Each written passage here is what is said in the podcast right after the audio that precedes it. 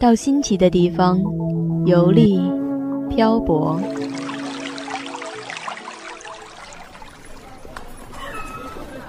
在不同的城市驻足欣赏，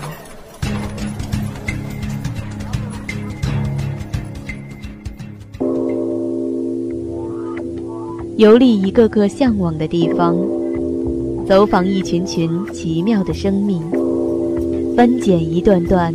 古老的历史，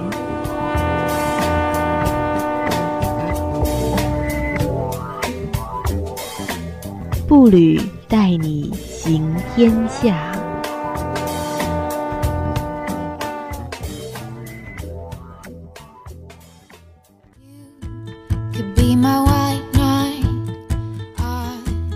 Hello，亲爱的江大听友们，大家好。这里是江苏大学广播台儋州舞的步履，我是主播南桥。今天是三月十六日，再过两天就是二月初二了。你有没有准备去剪个头发呢？在我们那边有这样的一种说法：二月二龙抬头，就是说每到阴历二月初二这一天，会有很多人去剪头发，图个好兆头。因为人们认为在二月二这天剃头。会像龙一样从冬眠中醒来，开始活动，所以人们对二月二剃龙头很重视。旧时民间还有有钱没钱剃头过年的说法。另外，在我国民间流传着正月剪头死舅舅，所以很多人在腊月理完发后，不管头发多长，都要一直等到二月二才理发。但是慢慢的，这些习俗似乎都消失不见了。今天想与大家聊一聊。我国传统的民间习俗。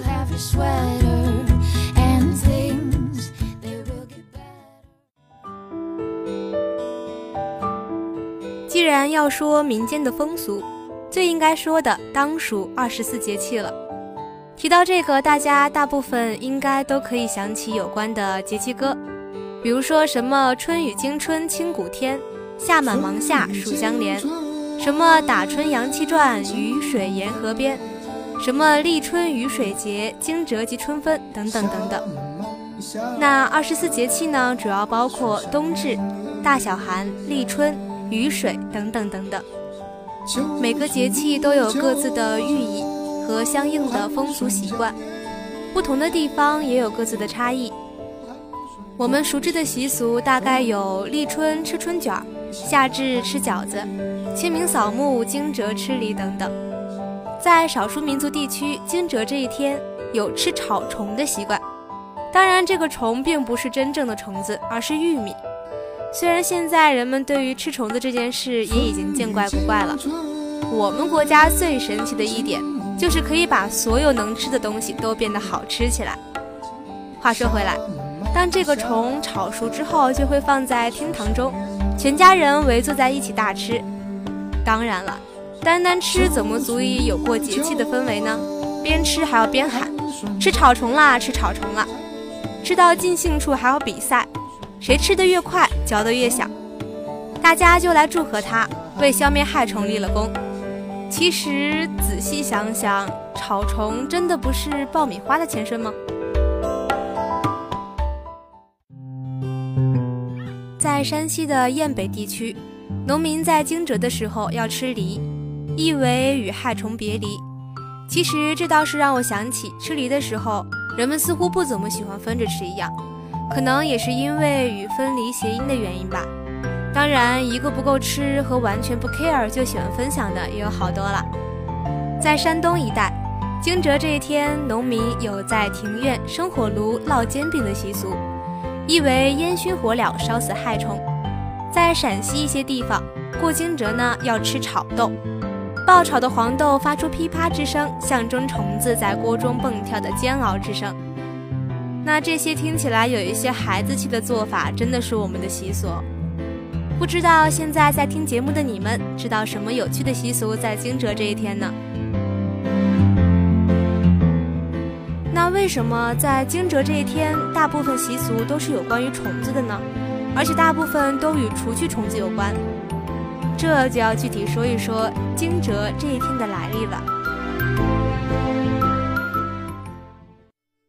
三月多雨的季节，雾气弥漫的湖边。惊蛰，古时候呢称之为启蛰，是二十四节气中的第三个节气。有文言：“二月节，万物出乎震，震为雷，故曰惊蛰，是蛰虫惊而出走矣。”这个时候天气开始转暖，逐渐开始有春雷，而动物入冬伏藏土中，不饮不食，被称之为蛰。而惊蛰的意思就是上天一打雷，惊醒蛰居动物的日子。不知道大家还记不记得上周一左右的时候，晚上那场伴随着雷声的大雨。上周一就是二十四节气中的惊蛰，春雷惊百虫。温暖的气候条件利于多种病虫害的发生和蔓延，田间杂草也相继萌发，可能与春天到了有关吧。春天到喽。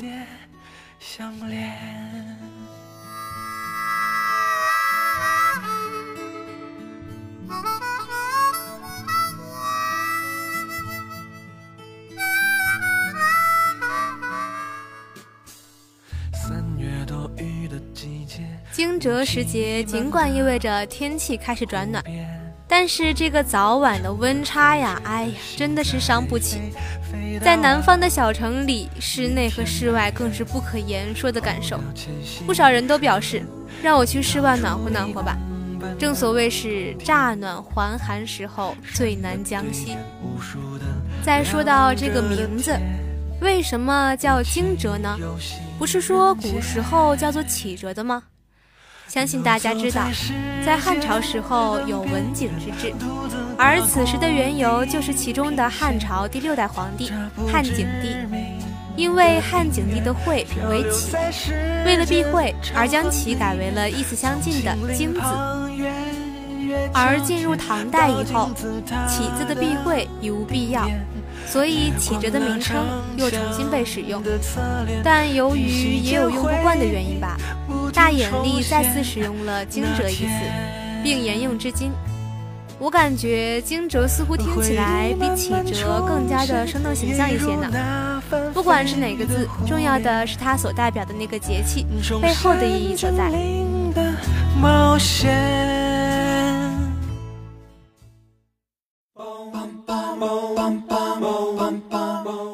惊蛰后的下一个节气就是春分了。有一句俗语是这样说的：“春分到，蛋儿俏。”这其中说的蛋儿，并不是说鸡蛋长得很好看，而是一个游戏，并且在世界各地都会有数以千万计的人在做数蛋试验。这一被称之为中国习俗的玩意儿，是何以成为世界游戏的？目前尚难考证。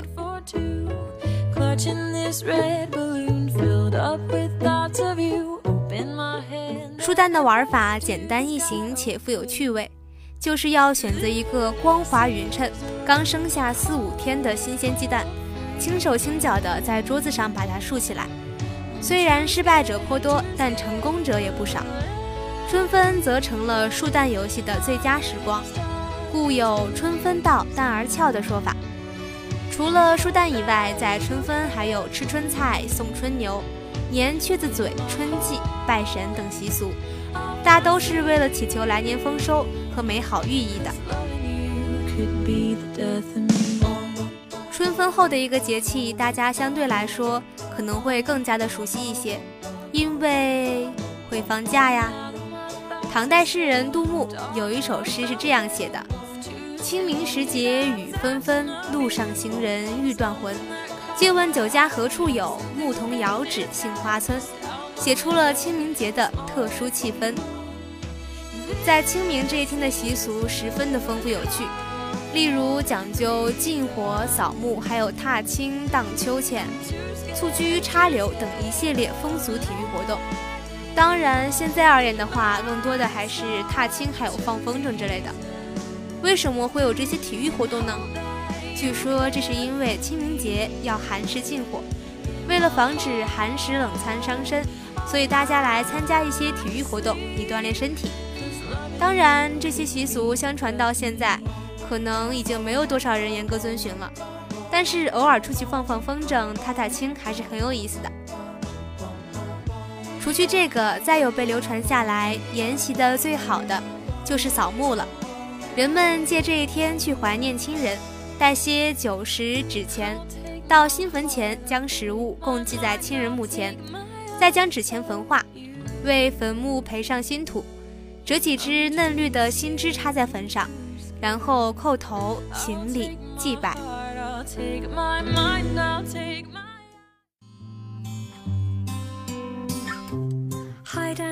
关于清明节插柳的习俗，有这样两种说法，其中有一种传说和宋代大词人柳永有关。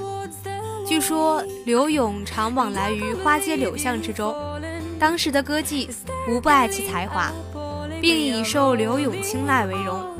每年的清明节，歌女们都会到他的坟前插柳枝，以示纪念。久而久之，就成了清明插柳的习俗。另外一种说法则有一点神秘的意味。古人以清明、七月半和十月朔为三大鬼节，是百鬼出没、逃索之时。人们为了防止鬼的侵扰迫害，而插柳带柳。柳在人们的心目中有辟邪的功用。受佛教的影响，人们认为柳可以却鬼，而称之为鬼步木。就像是我们所熟知的观音菩萨以柳枝蘸水度济众生。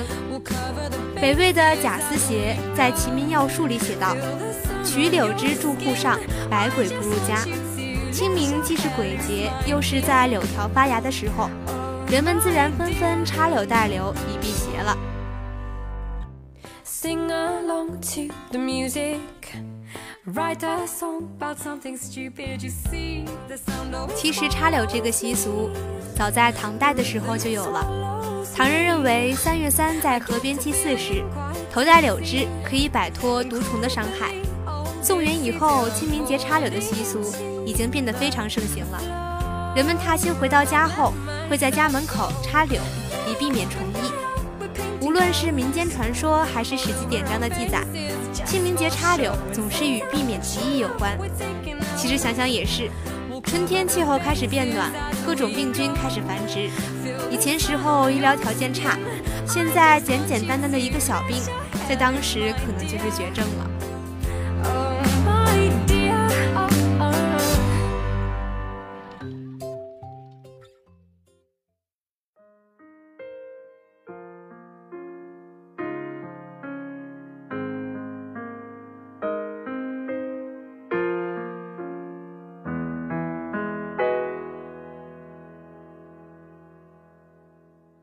有关柳，在古时因为与流谐音，故而又有流之意，所以像汉人就有折柳赠别的风俗。李白有词云：“年年柳色，灞陵伤别。”古代长安灞桥两岸堤长十里，一步一柳，由长安东去的人多在此地惜别，折柳枝赠别亲人，以表示挽留之意。这种习俗最早起源于《诗经》，像“昔我往矣，杨柳依依”，用离别赠柳来表示难分难离、不忍相别、恋恋不舍的心意。在清明前后，因为阳光和雨水都相对充足，所以种植树苗成活率高、成长快，因此自古以来，我国就有清明植树的习惯。有人还把清明节叫做植树节，而这个植树的风俗一直流传至今。每年的三月十二日则为我国的植树节。清明节其实并不单单指那一天是清明，它的节气很长，有十日前、八日后及十日前、十日后两种说法。这近二十天内均属清明节。清明节也叫做寒食节，既然这样，就躲不开聊一聊吃了。南方有的地方在清明前后有吃青团的习俗，这种风俗可以追溯到两千多年前的周朝。而现在的青团，有的是采用青艾，有的以雀麦草汁和糯米粉捣制，再以豆沙为馅而成，流传百余年，仍旧一只老面孔。人们用它扫墓祭祖，但更多的是应令长青。青团作为祭祀的功能，到现在已经是日益淡化了。今天的步履到这里就结束了。如果你有什么有趣的故事，或者有什么建议，可以关注江苏大学广播台微信、微博公众号，在蜻蜓 FM 也可以同步收听我们的节目，网易云账号也可以听到往期的精彩节目。那我们下个单周五再见喽。cool.